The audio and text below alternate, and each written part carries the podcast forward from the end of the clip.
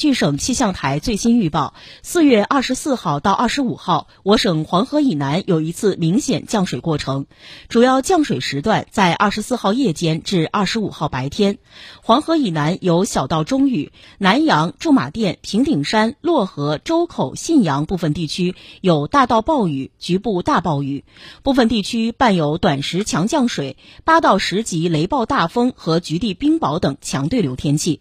最大小时雨强可达四十到八十毫米。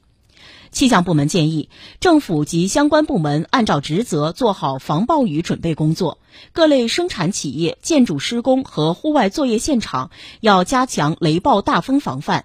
学校、幼儿园采取适当措施，保证学生和幼儿安全。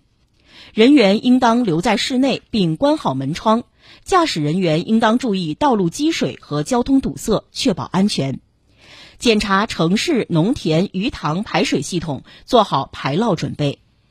针对此次过程，全省气象部门已进入暴雨四级应急响应状态，二十四小时值守，严密监视天气变化，加强上下联合会商和滚动更新预报，递进式开展预报预警服务。